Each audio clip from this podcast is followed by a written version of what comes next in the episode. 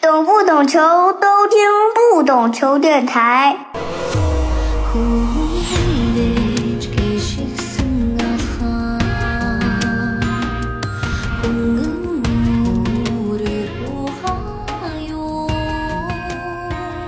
欢迎收听不懂球，我是大萌。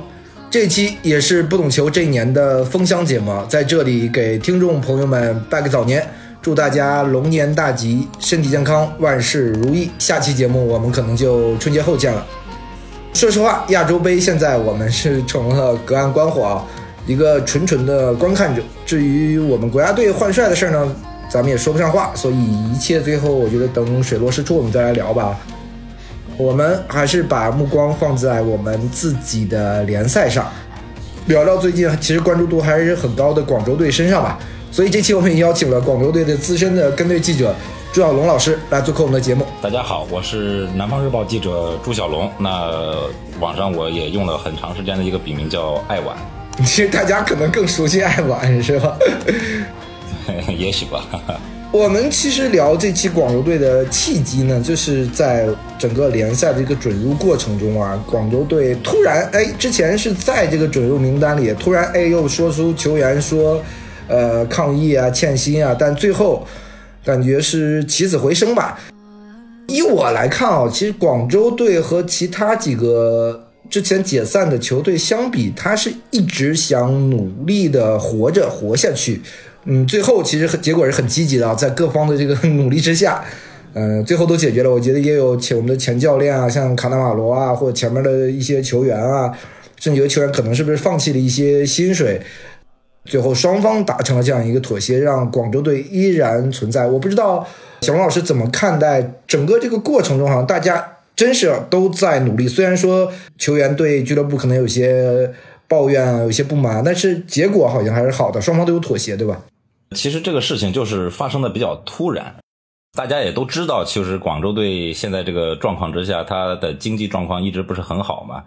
以前在中超的叫做狂飙突进的年代也好，金元时代也好，那恒大本来就是一个花钱的一个标杆那后来突然它就变成一年的这个预算只有一千五百万的这么一个小球队了，然后也掉进中甲了。那我们都知道它的生存状态不是很好。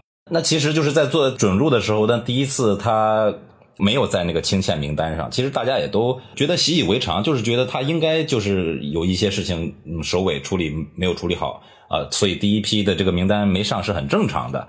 当然了，比如说第一批的名单没有上，没有上好，那他就去积极处理，然后肯定就大家都认为就第二批的这个名单他肯定是能上的。然后结果呢，他也确实上了。上了以后，其实大家就觉得啊，好像没事了，就是反正你也挺难的，我也知道，对吧？但是呢，你跌跌撞撞，你还是能过。后来好像就没有人把这些把这个事情就当做一个特别特别大的事儿，就是觉得就知道你现在是过得很落魄吧，就过得不好，但是你还是那么活着。但是突然在这个中间的时候，当天应该是十九号，一月十九号，就是公示期的最后一天，大概是中午的时候，就有一个媒体同行吧，然后突然来问我。说小龙，这个你有没有听说说广州队不行了，我就过不了了？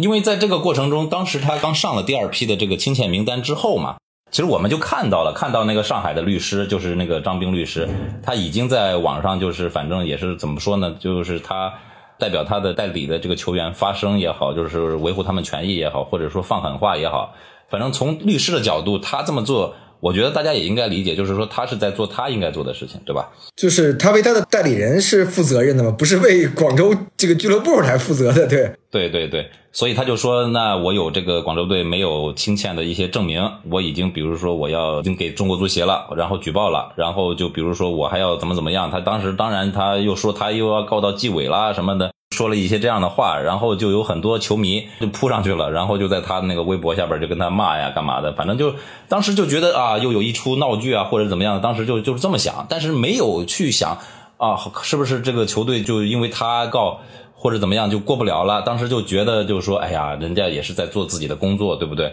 人家做的也没错，对吧？然后咱就不要激化这个矛盾，当时就是这么想的。你去激化这个矛盾的话，到时候律师很生气，到时候更严肃或者更严厉，对咱们这个俱乐部过准入是没有帮助的，对不对？好，当时前述的一些事情就是这样。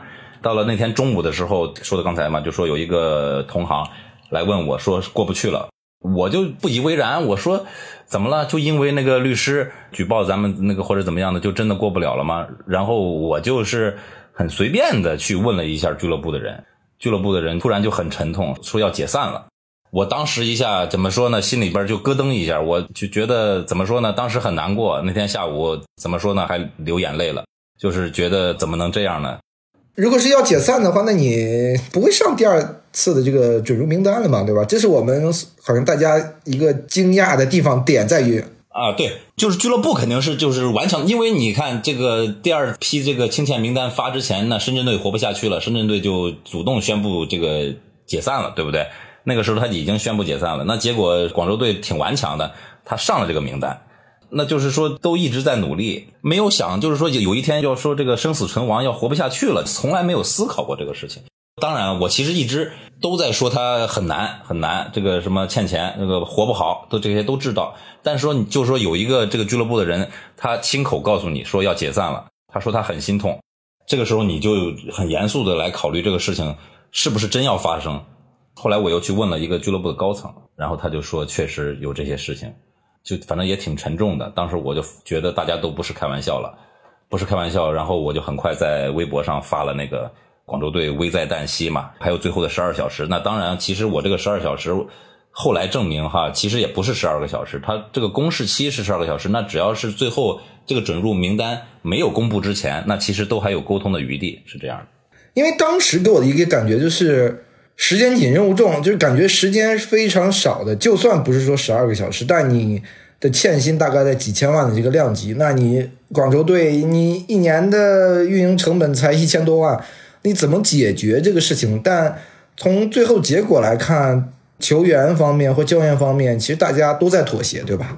其实就是后来就了解到了，了解到这个也不是说在最后一天，不是说比如说今天十九号公示。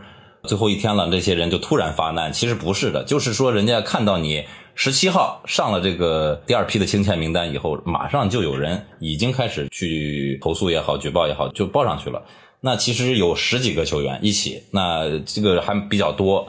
呃，也不是说一个两个，因为你确实，你当时有很多人走了的时候，你没有把这些钱给结清的嘛，还欠着别人的，那可能别人没有提，但是你也不提。那怎么着？那这个钱就就没有了吗？是吗？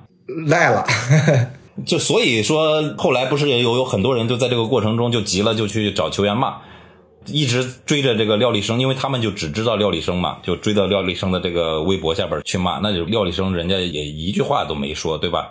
私底下是有一些这个记者去问他了，说廖立生怎么回事廖立生也跟这个相熟的记者都一一的解释，说这两年我离开俱乐部以后。我也去找俱乐部沟通过，那你俱乐部从来都没有理过我这个事情，对吧？我从来也没有说要俱乐部死，对吧？他是这么说的，他说我在这个俱乐部效力这么多年，感情这么深，我怎么可能要俱乐部死呢，对吧？我其实就是想有个说法，那就像秋菊打官司一样，你给我个说法，是不是？人家就是说，一个是钱，当然也很重要，但一个还要你这个对球员的尊重嘛，对吧？这个感觉你在这个过程中，如果你都。不说，就比如说我找你沟通，你也不理我，然后这个时候你就想过准入了。我觉得其实也能理解球员他的一些想法，我觉得是可以的。因为我在这里要说一句啊，欠债还钱天经地义，对吧？你这个欠下的钱，你无论通过什么方式去跟对方沟通，那你这个是俱乐部应该，这应该是一个主动的行为，不应该是一个非常被动的行为。对对，当然也有人说啊，那那你球员中国球员根本不值这个钱，那你值不值？反正我这个合同当年这个是你跟我签的，对啊，是你当时跟我签的呀，不是我逼着你签的。对，没错，我这个是受法律保护的，我这个工作合同嘛，对不对？你没有给我，那就是没有给我，对吧？你欠我钱就是欠我钱，所以这一部分的球员其实就是说要个说法，然后你要有一个这个方案，你大概怎么怎么样？比如说你第一期给我多少钱，那你后来每一年怎么多少给我多少钱？那当然还有一部分就是说那些真正的功勋球员，就是他们在恒大挣了大钱的，俱乐部也还欠他们钱，那他们就干脆就没有去找俱乐部去主张或者是去要了，但是其实还是欠着钱的，这是另外一部分的。那我们就知道他因为总共的欠薪可能有七八千万，那但是可能有人来主张要声讨的，可能有三四千万，就这样的。你总是需要一部分钱，呃，在这个过程中你要紧急的筹集一部分钱，你要给人家付一个首期吧，对不对？我们讲分期付款，你要有个首期。那其中最麻烦的就是说有一个这个张律师代理的这个人呢，因为说实话，这个事情发生之前啊，你看别说我们，就是说所谓的跟队跟这么多年都不知道这个球员，他根本就没有在一队踢过，也就是没挣过钱，对吧？没挣过大钱，他没有挣过大钱，对吧？所以他当时说他欠他一百四十万。那这几年人家也没挣上钱，那这一百四十万对人家重不重要呢？我觉得也重要。但是就是说，在这个过程中就沟通的很困难。一开始的时候坚持要一次性付款，后来又说分期付款，但是你怎么担保？呃，我不相信你了。你俱乐部，我觉得你没有信用。俱乐部对于球员反反复复，就是几乎都失去耐性了。所以说，在中间有一天，好像是二十一号还是怎么样，我也写过了嘛，就是说当时上午沟通的很不顺利。那个时候是周末两天，已经就是带货已经卖完了，一两万单，他们都说沟通不了了，那就可能还是不行，不行的话就准备发公告，然后把这些货钱都退了。那当然了，你都活不下去了，你这个东西就要破产了，或者怎么样要要解散了，我还卖什么呀，是吧？算了，就感觉就是要散伙了的这种感觉。最后当天下午就是办公室里边都哭了，因为当时听说有一一些球迷也过来帮忙嘛。当时俱乐部董事长刘倩嘛，不是也在那儿？听说球迷来了，他就说我跟他们也见见，坐在一起说起话来了，聊起来了。聊着聊着，刘倩就哭了。当时刘倩一哭呢，旁边那些俱乐部员工啊，一看哇，个儿最高的是吧？这个领导是吧？他都哭了，那是不是真不行了？就感觉到是不是就没办法了？当时那个气氛就很低迷，很悲伤，大家都哭了。说用了一叫叫什么？咱们平常现在家里用的那个抽纸啊，都说用了一包 比较厚的那个抽纸。反正就是说，后来下午突然又见了曙光，有了转机。有转机，那就怎么说呢？人家他们当时用的那个话就叫做最后一搏。反正就是坚持下去呗，继续沟通，继续沟通。其实最难的还是就是跟这个律师代理的这个球员的沟通嘛。就在这个很煎熬的这个过程中。产生了很多阴谋论，呃，有人说是不是有人这个故意给谁钱呢？让谁就故意不签呢？对不对？不签就让他死了，然后是不是后边还有人等着递补啊？是不是？你看这两天不是也有这个说想要上踢中甲的球队嘛？对不对？有一个队是不是在那里边疯狂运作呀？是不是？然后又牵扯到，如果球队解散了，那经纪人他们所代理的球员是不是都自由身了？那自由身了，是不是那经纪人就更好赚钱了？对不对？所以这个里边就有很多很多的阴谋论。突然有一那个时候又说那个球员又去澳门了，然后又联系不上了，什么谁都找不到他了。当天晚上谈好了，第二天又反复了，反正就是中间各种各样的这种的这样的就不停的这种消息就传过来，就听得很焦躁、很焦虑，也不敢就是说一直去问呐，因为人家都在那儿是吧？生死存亡的关头，一看这个俱乐部后来。不是把那些奖杯都拿出来租了嘛？当然，我觉得这个租奖杯这个行为对于这个筹集资金，它不是决定性的。但是就是说，也是俱乐部的一种形式上的吧。就是说我真没办法了。首先一个是我真没办法了，再一个就是说我很有诚意，对吧？我这个各种筹集资金的这个方式我都想出来了。反正感觉怎么说呢，也有点悲壮，是吧？你可以说他有点作秀，但是他也挺悲壮的，对吧？你说让他把这个历史的荣誉就都拿出来，然后明码标价的去出租，真的这个东西也是怎么说呢？见所未见，闻所未闻。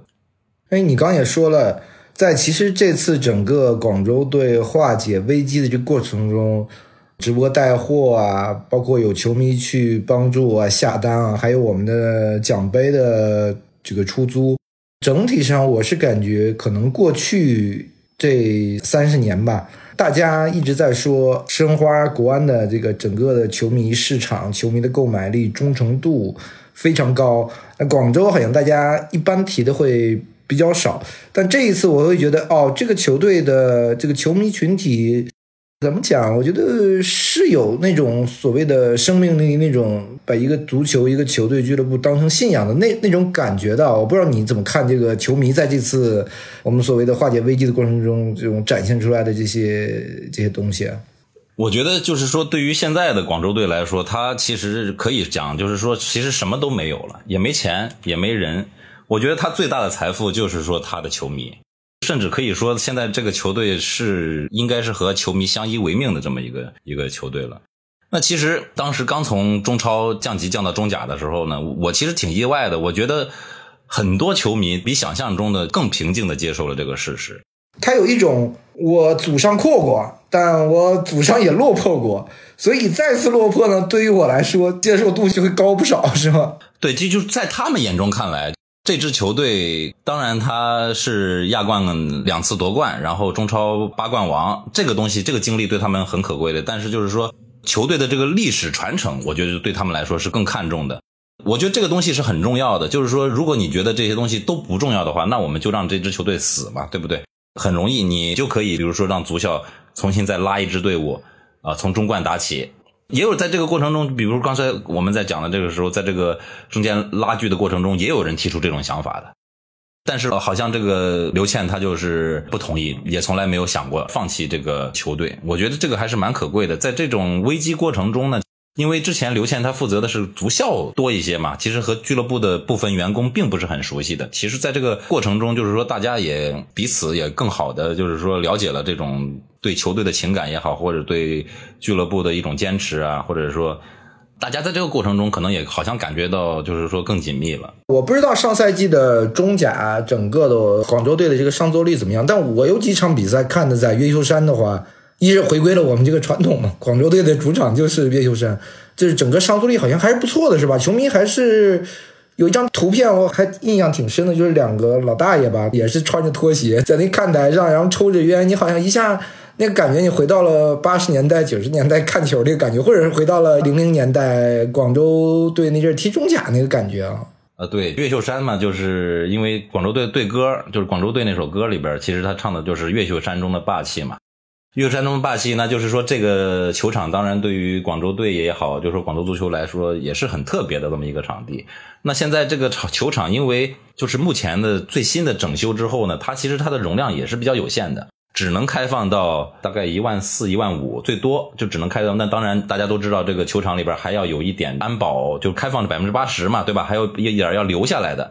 那所以它的容量很小了，你进去大概一万二、一万三的样子，基本上就满了。所以呢，你想想，以前我们这个队在天体踢，那那个时候能坐五万人。就比如说流失了很多了，或者怎么样了，那你五万多人，你最后你留下一万多人，这个还是留得下，对吧？然后很多人其实他是有一个看球的习惯的。我在这个越秀山经常看到有一些老阿姨，我都不知道，我都不理解。有，但是反正就是说，他人家在那儿看的津津有味啊。就是反正广东啊这种足球底蕴还是有的。你包括我去佛山采访，就是那个西甲。所谓的西甲，它是这个三水的西南街道这么一个职工联赛，或者是怎么样的一个企业联赛。他那儿就每天晚上就很多人，他就去看，人家看得津津有味，然后甚甚至能看得懂。就有一些老阿姨，人家做完饭，比如说带孙子什么之类的，人家就在那儿看球。我觉得就挺好，很好的，就是很生活化。就是反正我觉得足球就本来就应该是人们生活中的这么一个一个有机的组成部分。因为我们刚聊到了这个球队的历史的积淀嘛。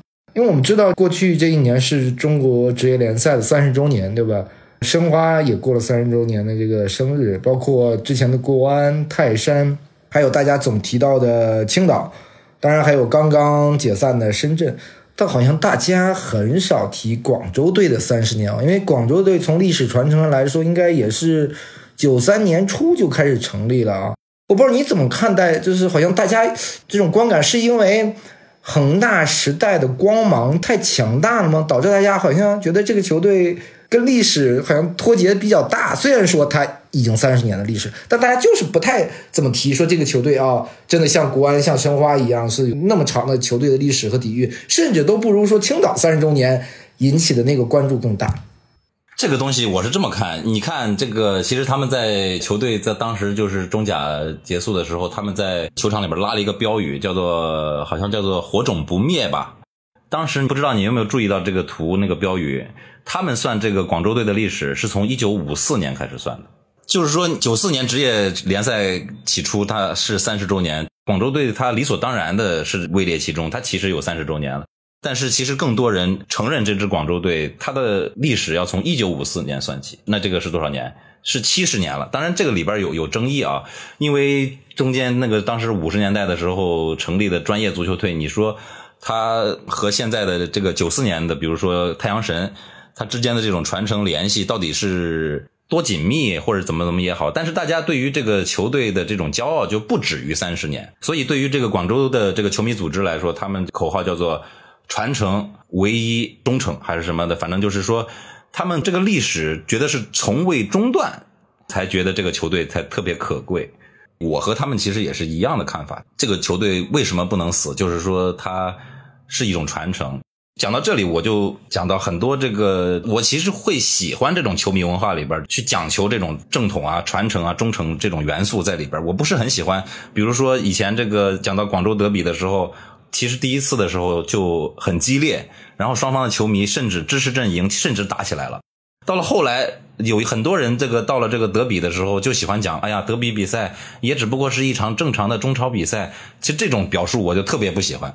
我认为这个德比或者怎么样的话，就他本来就是应该是是要血脉奔张啊，或者反正就是说要对抗的很很激烈才对。我不希望你说这个德比是一场普通比赛。因为我刚那个问题意思是给全国球迷那个感觉啊，不是说广州本地全国球迷就觉得没有那么看重广州队的三十年，不像我们在聊申花、聊国安、聊。青岛这个原因是什么呢？我我当然我自己也没没想太明白。我的那因为我之前在做职业联赛三十周年这个策划的时候，我就在想这个问题。因为我说要做这个队，要做那个队，因为深圳我肯定是不不太可以做嘛。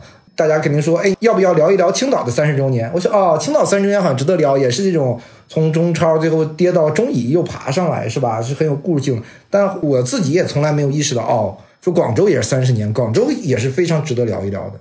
首先，我觉得还是就是说，本地球迷他们会觉得这个三十年只不过是这个球队这个历史中的一段，就是说他们认可的这个球队的历史会更长。广东足球一直都是中国职业足球这个很重要的一块版图。那当时一九九四年职业联赛建立之初的时候，其实当时的那个球队里边就有不止一支来自广东的球队，对吧？好像这个过程大家就觉得。好像不是说，就是这三十年，我们就应该在这个里面。好像就是说，没有什么说说到了三十年，我们特别值得庆祝啊。我觉得广东人大家也都知道是吧？外界这种印象其实也是对的。比如说，这个在街上看到这个穿夹脚拖的，这个是可能是大老板呐，是吧？拿个什么买菜包去银行存个几百万什么之类的，也比较务实，也比较低调。说实话，那当然，我觉得所谓的这个三十周年也好，或者什么，当然也要一定要有这个媒体的策划。那到了这个三十周年的时候，你看我们的球队是什么情况？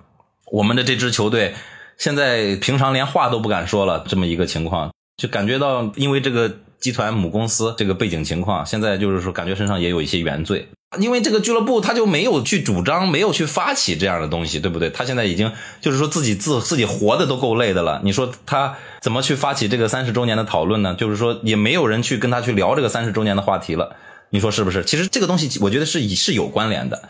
就是如果他这个现在他活得眉头舒展，他们活得很好，那比如说当时你看这个亚冠夺冠十周年。其实当时策策划的是很大的，你看最后是怎么样，在基地里边就自己就是说，一还是因为这个卡尔美在新的赞助商进来了，就等于给他们办了一半。本来这个亚冠十周年的准备是大办的，就准备把这些人都请回来，把穆里奇亚、孔卡什么的，把这个宏大元老队，比如说跟现在的球员什么再踢一场什么之类的，热热闹闹的，当时都有这种策划。后来说盘了一盘要几百万，当时还有说要复刻那个二零一三年这个亚冠的交战双方的。广州队和当年的那个首尔 FC 再踢一场，后来也真的去联系了我。人家首尔的那边说：“哎呀，我们这个队都凑不齐了，说说没有人想着这个事情什么什么的。”然后就反正一一算要几百万，算了，没有钱，掏不出来。我刚想到一点，是不是说有一个感觉是恒大其实在整个这十几年的过程中，没有特别强调他身上的这种广州队的传承这些元素呢？嗯，其实怎么说呢？我觉得这个想法应该是不准确的。如果他不强调他这个广州的元素的话，他为什么要抢注广州队，对吧？当时同城有两支球队，他逼着人家变成了广州城，他自己把直接他就一去掉，他直接就叫广州队了。他就是要强调他的正统嘛。他强调他的广州足球唯一代表，其实他这个他还是很在乎的。只不过说当时的广州队也好，当时的广州恒大队也好，会觉得他志存高远，一起步至少是中超冠军，他动不动他就向着是亚冠冠军，或者他要参加世俱杯的这么一个目标去看的。你在这个基础上去看的话，可能他就好像他没有那么的注重本地化，其实也不是。嗯嗯嗯。所以就说这个一万多人坐满是完全没问题。我不知道你怎么看这个广州队现在这个模式啊，就是他以足校为相当于为主了，是吧？然后前面是一个放了一个相当于球员能踢上职业联赛的这么一个平台。过去一年俱乐部的收入怎么样呢？因为我也看到了广州队其实做了很多过去我们很难想象的，是吧？一个浪奇这个直接出现在了这个横幅上，是吧？包括这次自救拿出来的各种手段，你就是穷尽了手段，是吧？但真正它的营收的情况怎么样呢？其实它这个营收呢，各种嘛，对吧？首先就比如说我们讲恒大的足球板块吧，就或者是说这个他们的足球板块，首先是包括足校，也包括俱乐部嘛。那首先足校是在积极的进行经营，它出租了一半的校舍给一个民办的学校，然后它每年有一笔这个收入。然后呢，学校呢每年也承办很多的这种活动，比如说有一些赛事，或者是说各种各样的，那就也是一些收费，对吧？那另外它一个这个经营的载体呢，那就是俱乐部。那他们在番禺有基地，那基地呢就可以承接一些这个训练，比如说我们最近也知道老对手、老朋友上海上港还在安排在广州队的这个番禺基地，还进行了为期一周的冬训。那平时呢，他还能够，比如说，他还搞了一个博物馆，可以这个收费参观，对吧？球迷，甚至他有场地可以让你们去那儿约踢野球都可以。包括他也在那儿举办各级足协、中国足协的也好，什么什么 D 级、B 级、C 级这个教练员培训班，或者是省市足协的一些培训班。所以呢，说政府呢，或者是说这个足协主管部门，也在以他们能够做到的方式，也在帮助着这支俱乐部吧。各种各样的这种形式，那包括这个俱乐部自己还有自己的直播间，有产品可以做一些商务，比如说现在也在努力的去寻求这个胸前广告，或者是这个俱乐部的冠名商。我觉得就是说，希望他们顺利吧，把一切的这种经营都做好。其实就我了解到吧，其实对于他们来说，只要认真去做，一年的这个营收，我觉得，比如说你要做到个两千万，甚至再往上，其实是应该是没有问题，甚至可以做得更多的。当然了，如果现在放开这个冠名，如果顺利的话，你说冠名也好，胸前广告啊，其实都是很大笔的这个收入的。以现在的我们的投入的整个的规模来说，未来会不会是一个小而美的存在呢？当然了，我们有巨大的对母公司的借款，这也是不是也是未来的一个雷呢？这个，因为大家都说不清楚这个母公司借款到底对这个俱乐部的影响是什么，我也到处去问了。我就是有，比如说，其实以前的在这些所谓的房地产联赛时期，所有的这种俱乐部，他们其实都是以这种借款的形式，母公司对这个俱乐部进行投入。当然，这个里边是涉及到一些财务的一些操作。其实说破大天儿，它不是一个很严重的。就是比如说，我们就假如这些公司。他们一直很健康，就比如说他没有暴雷，没有出事儿，那这个债务来说，就是说完全不构成任何的问题的，他也不会找你要，对吧？但是，嗯，他就挂在那个账上。因为恒大集团已经面临着很多的问题，我们知道许老板那个进去了嘛？那如果恒大集团就是像之前海航一样，你被破产清算，你是要被拆掉的，你是要过非常非常严谨的这个。那个就是说，到了那个是到最后的最后，那你这个欠款就会成为问题。但如果是不到最后那一步的话，那应该就啊，就是说在还没有到最后那一步的时候，在此之前都不成为问题。那什么时候会成为问题呢？现在很多人说嘛，那你这个俱乐部你从恒大这个集团剥离出来，或者是说有新的这个投资方要介入进来，要进行股权变更，要增资扩股也好，或者怎么样，有人说要做会员制，那会员制是不是也要在这个股权上有有这个体现有变化？其实这个时候就很麻烦了。只要是你做股权的这个变动的时候，你要有新的资本，你就要面对这个债务。如果是以现在的这个架构继续运营下去，那只要是在这个集团最后的这个，比如说它国内的部分资产进行破产重整或者怎么怎么样，只要是在那个之前都没有问题，就不会有人就说这个债务会怎么怎么样。所以这个这个现目前这个情况之下呢，你说要有新的，比如说有人愿意花几亿。你愿意花几亿？你比如说我要收购这个俱乐部也好，或者介入也好，要入股，可能都要面对面对到这个俱乐部的这个几十亿的这个借款的债务问题，就很麻烦。那如果只要是你不涉及这个东西，那就好，你就按照目前这个情况去运营。那你一年大概你，比如说我们说就按这个之前许老板讲的，一年一千五百万，一年一千五百万，那比如说我收入一年达到两千万。那我就比如说一千五拿来运营，那五百我们就计划计划给大家还一还钱，对吧？我每年就还，每年就还，那多少多少年我们能还清？然后这个俱乐部就这么活下来了，就这样。哎，他们有一个观点说这个早死早脱生啊，我其实我个人不太同意这种观点，因为毕竟广州队自己想活着。还有一点，不知道你有没有印象，辽足之前其实俱乐部本身也是想活着的，不是说我俱乐部不想干了，它都有一个过程，因为你只要活着，未来就有希望。你无论再大的这个借款，你万一假如说最不济，你恒大被这个破产清算，像海航一样，债务整个的要重组以后，这个球队也还是有机会活下来的，它可以剥离掉。当然，对你还不出来，他也知道没办法从广州俱乐部里面我让你还出这些钱，那我们就这个债务就剥离掉，就结束了。然后你这个俱乐部还是有生存的可能性，所以我还是觉得尽一万种努力也要活着。我们暂且不说他的。所谓的三十年的历史也好，或者说几十年，他就算有十年的历史，他俱乐部想活着，那就那就活着呗，是吧？也不是说早死早脱生。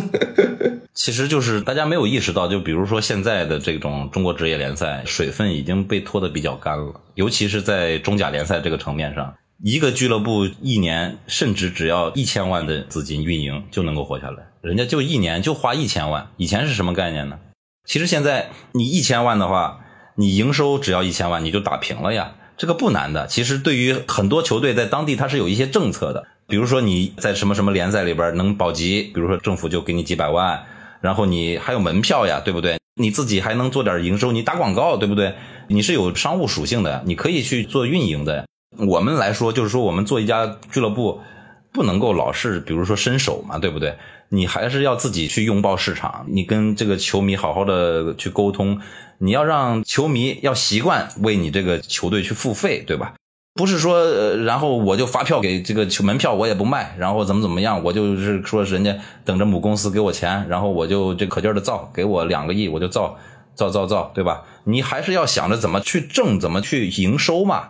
我觉得这样的话，对于职业联赛来说也好，它才是一个可以永续经营的一个东西。你要把它当成一个事业，一个一个产业来做，这样才可以的。哎，我们刚刚说到这个球队未来啊，因为之前其实涉及到债务的问题，广州市政府他那边也想帮助，但是因为许老板不愿放手嘛，最后没介入。他们又成立了一个广州影报，特别是在今年，他虽然说没有冲乙，但是递补可能就回来了。是的，是的，不是回来，他就是 从中冠打起的，对呀。啊，对，再过一个赛季呢，很可能他就是有两支中甲球队了，我不知道。政府可能会更支持这个，或者几个几大国企更支持这个影报，球迷可能会支持广州队，大概可能出现这么一个局面，对吧？那是的，我不知道会不会因为你那边政府支持有财力，是不是？那我影报就会吸引到更多的所谓的没有那么铁杆的一些球迷呢？呃，那广州队就变成了一个特别小的小俱乐部了。首先，必须要说的是，去年以影豹的投入来说，他没有靠自己的能力或者是硬实力去打进这个中乙联赛，已经是非常让人失望的这么一个一个结果了。然后呢，那他是一个全新建立的一个球队，我觉得就是整个管理的这个，因为国企他们这种管理足球，他们要新建一个俱乐部，对于他们来说是新进入一个行业，那很多这个管理人才啊或者管理模式啊，其实他们就没有什么。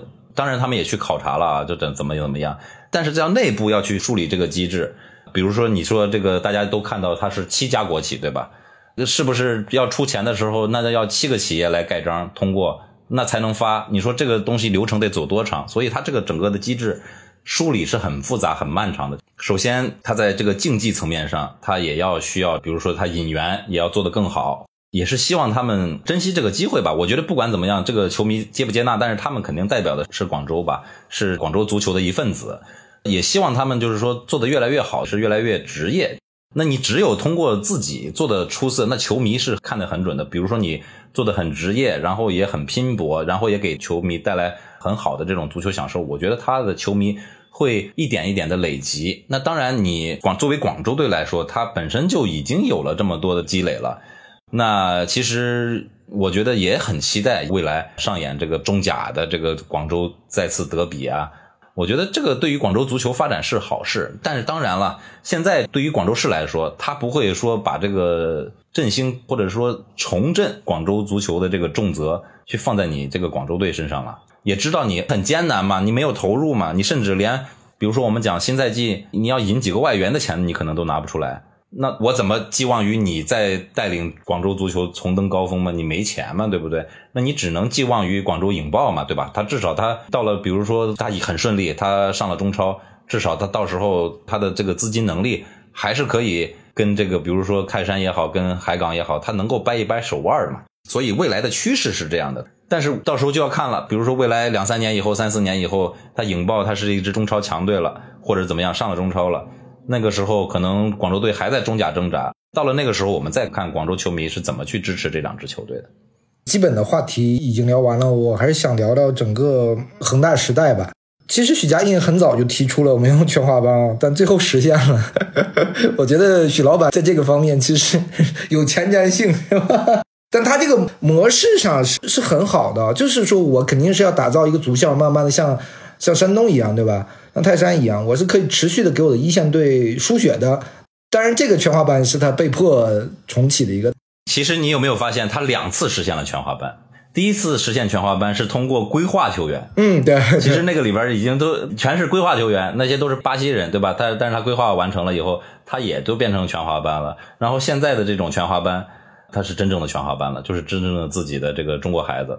其实我觉得，我对于他来说，我觉得他前瞻性也很强。你说他当时说一千五百万说运营这个俱乐部，我们都觉得你在说什么呢？嗯，对，你你是一千五百万怎么让一个队踢一年？当时那个年代我们什么都不懂，我们觉得一年都要几个亿，或者说怎么怎么样，是吧？结果现在证明是什么呢？一个中甲联赛的球队一年就只需要一千五百万。我们广州队是保级了的，对吧？是能活下来的才需要花一千五百万。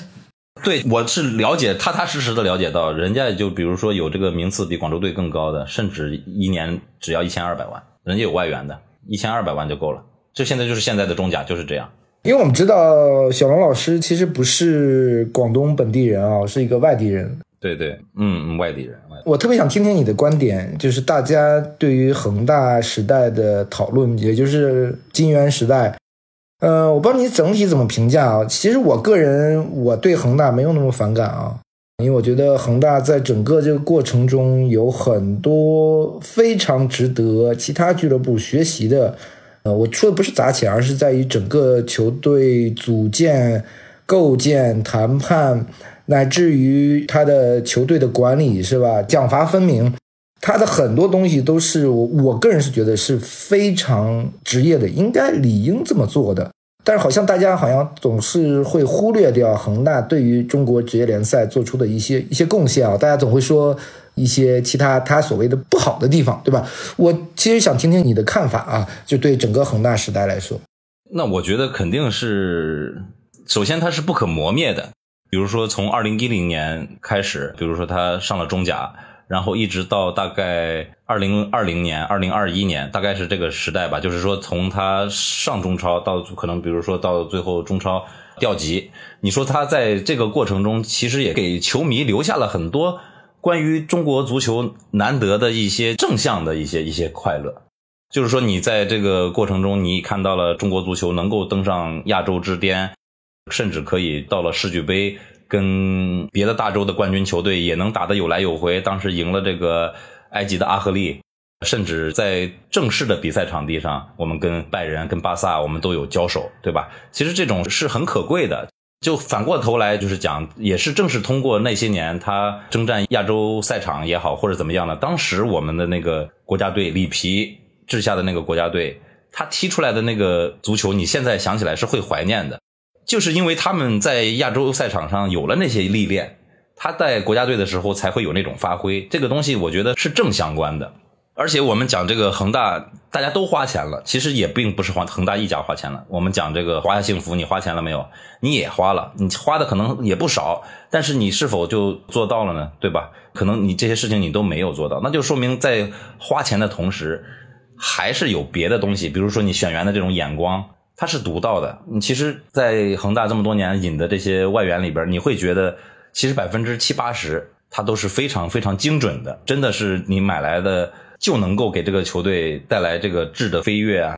甚至很多现在都还在这个联赛里在活跃，就是恒大的遗产，现在也还在中国的足球各个队里边在发挥余热。比如我们现在讲的是个国家队的这么个韦世豪呀也好，或者是怎怎么也好，那都是也是在恒大经过了锻炼。什么叫聚是一团火，散是满天星嘛。但现在他们也都还在中国足球的各个角落，在为这个中国足球进一步的做着贡献。我觉得。你要说他全好，我觉得肯定也不对。就比如说，我自己印象中就有一个很可笑的，就是当时说辽宁队和这个穆里奇说穆穆里奇终身禁赛是吧？铲伤他了，铲对说要终身禁赛，人家是吧？也很可笑。反正有这种就是说很雷人的一些东西，但你要一棒子把他打倒。你说这个什么中国足球，就比如说就坏了或者怎么样的，全赖恒大，这个我肯定是百分之百不同意的。我觉得，甚至在我看来的话，应该是。正面要大于负面，当然是这样的。我觉得，嗯，因为包括很多很雷人呐，就是什么国家队表现不好是吧？回来你就要处罚什么冯潇霆啊、韦世豪、杨立瑜，包括这个于汉超这个套牌是吧？他的管理是有些有时候严苛到我们可能外界会觉得太像作秀了。在这种作秀之下，对于球员的伤害其实也是有的，对吧？当然，球员是挣到钱了。因为我先不讲这个恒大，特别是前期啊，因为我觉得他的前期许家印在布局的时候是正好跟恒大的企业发展是同步的，对吧？应该是没记错的话，零九年底吧，在港交所上市，然后一零年就进入足球，对吧？买了广州队，然后恒大就从这个所谓的华南五虎地产的华南五虎，对吧？直接就走向全国了。通过恒大这个球队的表现，哎，直接带动了恒大的地产。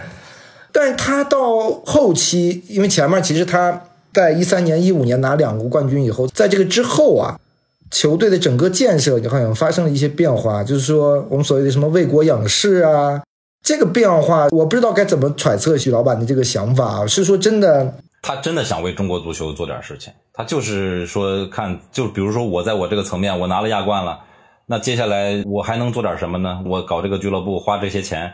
那我是不是能够帮这个，比如说中国足球，在你不管他是什么样的目的也好，或者你去揣测他，你觉得他有什么目的，但是他做这个这些事情，他是真真正正，比如说你能够让中国足球，比如说冲出亚洲走向世界也好，要不然他有什么必要去花那些钱呢？你说他花那些钱干什么呢？就当时按照这个正常的俱乐部的经营的话，他没有必要去花几倍的价钱给那些外援怎么转换国籍，又掏安家费。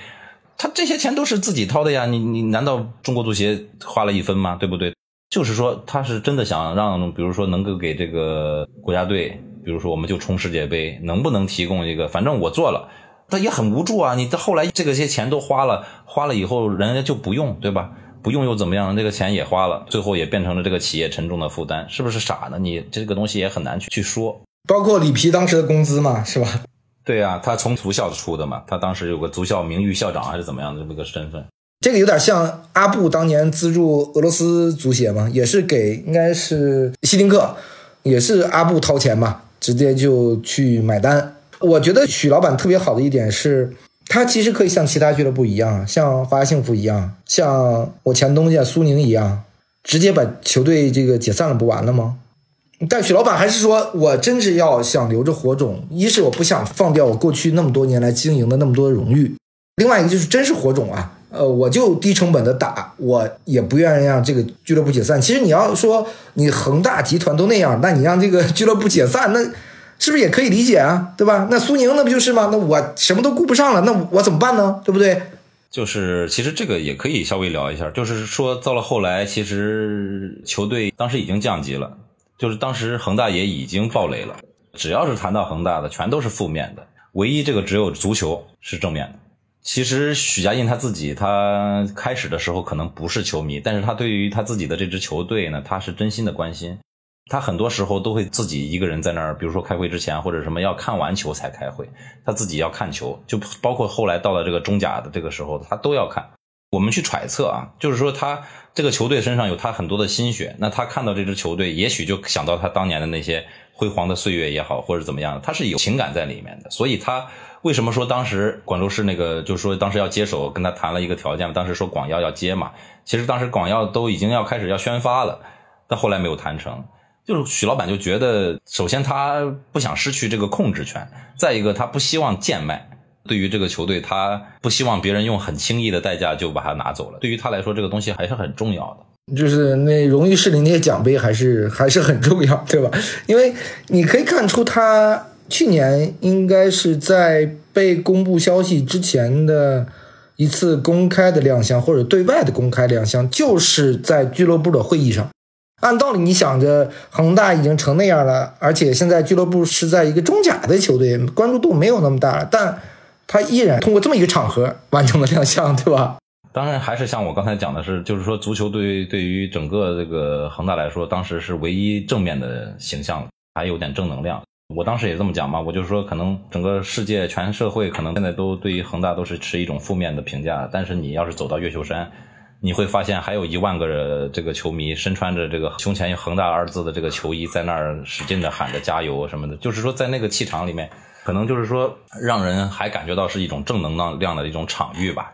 所以他也会选择，比如说把这个自己的亮相也好或者怎么样安排在当时他说的嘛，俱乐部今年保级，明年冲超嘛，对不对？他还记得这个话，他说了这个话。但当然，那你要明年按他老板这个布置的话，明年冲超，那就是下个赛季。现在活下来了，中甲能不能冲超，那就看俱乐部。反正我觉得，就是目前来看啊，这个球队好像一些能打的这个前锋好像都离队了。那就是不管再难，我觉得他们还是得引外援。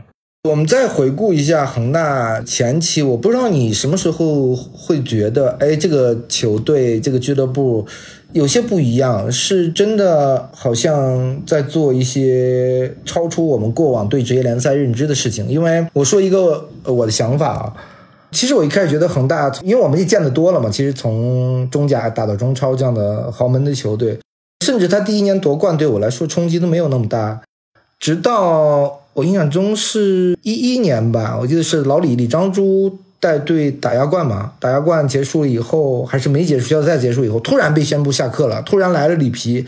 到那个时候觉得，哎呦，这个俱乐部不一般呀，就是我们很少有过去有球队会做出这种选择，因为李章洙带的不错，但你突然就让他下课了，上来一个世界级的名帅，那一刻我就觉得，哇，这个俱乐部操作真是。你叫什么？稳准狠，就非常果断、非常果决的去做一些决策吧。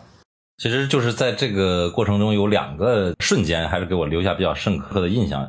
一个就是当年刘永灼提出的要以超出这个联赛的标准去去打造自己的阵容，就比如说他所有的这个，比如说他打中甲的时候，我就是按中超夺冠那种那种去去配备，或者是怎么样去配备自己的阵容，就是说他首先都已经做好了这种准备。然后第二个个瞬间就是签约孔卡，当时孔卡签下来八甲 MVP，那个是很震撼的。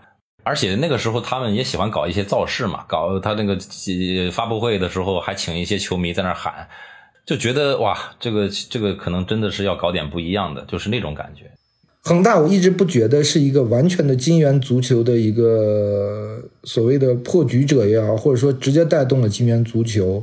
我一直认为是权健、华夏幸福、苏宁这些企业直接抬高了中超的门槛，反而不是恒大。其实恒大的投入在那个时候，我觉得没有那么大，他最多买一个一千万元的这个孔卡嘛，对吧？然后又买了几个，你想想那个时候的什么宝龙啊、穆里奇啊，还有那个前锋叫克莱奥，对吧？其实都不是太贵的。对，还是理性，其实算是理性的这种引援，对吧？因为孔卡其实你说他是一千万，其实他也就七百万吧，是恒大必须要搞一个一千万的，对不对？我要抬高一下，有这种说法。他其实并没有花特别多的钱，只相比于那个年代的其他球队的投入是多一点，包括那个时候恒大的工资和奖金也没有说像后期那样那么高。但你后期你如果抢人的话，你只能给到那个那个投入了。我一直是这种观点，就是说联赛里边为什么你不允许人家有豪门存在呢？你可以有豪门呀，对吧？其实你有大投入的球队，你到时候他吸纳一些优秀的球员或者怎么样，他要组队，他不得掏转会费吗？对于中小俱乐部来说，不是好事吗？这才是一个生态系统嘛。对呀，你就是应该有这种生态嘛。好像中国就是这样不行，就比如说你花这么多钱，我也得花这么多钱。好像反正就是什么事儿到了这个咱们这儿，好像就反正又有点走形。这但是在当时那个年代，就是说好像大家也都有钱，也都不服气。就是说也不是说你是哎对，你是豪门，我就没钱了吗？难道就这样是吧？反正那个时候钱，反正好像也都不怎么当钱，也都是反正时代的眼泪吧。反正就是说有一些东西不是一句两句能够说得清楚。反正我还是那个观点，就是说，哪个联赛里都应该有豪门，对吧？就是说让他他就买他，或者是怎么样，他有自己的青训。比如说皇马，我们当时讲这个什么齐达内加帕文，是吧？那人家对吧，也是不停的买啊，那自己也有，难道他没有自己的青训系统吗？那他还是每年去买最好的球员，对吧？那就是这样的呀。我们不应该也允许这个我们的联赛里边有豪门球队嘛，对吧？你有这个实力，就自然而然嘛。我觉得就也不是说你要打肿脸充胖子什么之类的。因为除了这一点，我觉得我们很多球迷对这个有俱乐部卖人还不满意，对吧？呃，通过卖人来这个，但我们球队实力受了影响。但我觉得这就是一个职业联赛各个不同层级俱乐部的发展的通道吧。如果青岛不卖人，能回来吗？如果恒大不从青岛买买人，或者说国安不从当时的青岛买买人，那那这青岛连中乙都提不上了，对不对？那他就活过来了。但我们那阵好像，比如说辽宁卖人，大家球迷就批评你们，是不是？说你们为什么都卖卖了？对对对，我就想说辽宁嘛，辽宁就是大家都知道，辽宁队就也喜欢讲那个段子嘛，说我们明年换种活法嘛。结果是把那个一拼，到七八年都是这么说。结果那他七后来确实是解散了，但是那七八年他怎么活过来的？不就是靠卖人吗？他每年今年卖个杨旭，明年卖个于汉超，后年卖个杨善平。他就是靠一一个人卖几千万，他才把这个球队运营下来的。你对于中小俱乐部来说，你把人卖了，然后你又重新你的青训系统里边去提拔好的球员，然后他继续踢加工，然后比如说成长，这个就是一个健康的生态系统，我觉得是这样的。你比如说到现在我们这个中国职业联赛现在已经没有转会费这个说法了，哪还有人花钱买人？那你让下面的青训机构其实是或者小俱乐部其实很难办。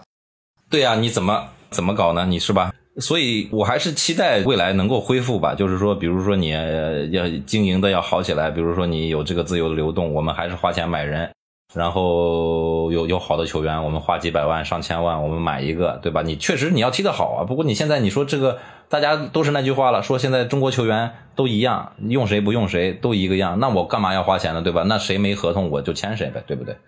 那最后一个问题吧，我不知道你如何看待广州队的未来啊？因为之前许老板是定下了一年一千五百万嘛，是吧？但现在这个俱乐部谁说了算呢？谁给这个指示呢？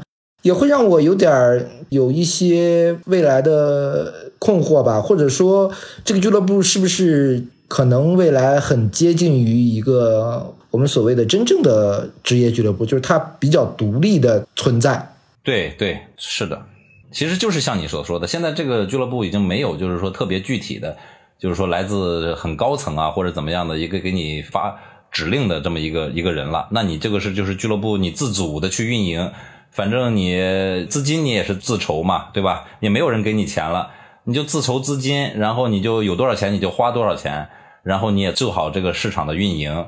踏踏实实的吧，一步一步，就像我也讲的，就是说你今年是通过准入了，我们要讲回我们这个题目哈。广州队你通过了准入，那球迷希望看到的不是你今年活下来了，而是你未来的每一年都要活着。好，这一期我们就聊到这里，也希望广州队，我觉得未来首先能活下去，在活下去的基础上，希望广州队能。确实给我们打个样嘛，对我们职业联赛有一个很独特的一个生存的方式。我觉得这条路走通了，无论是他在中甲也好，或者降到中乙，就算是降了，我觉得也可能会像青岛一样，有朝一日会回来。毕竟他叫广州队嘛，是吧？是这么有绵延历史的一个球队。希望他一直活下去吧。希望就是到老了以后还是看得吃这支广州队，这是我的希望。好，这期节目我们就聊到这里，我们下期节目春节后见，再见。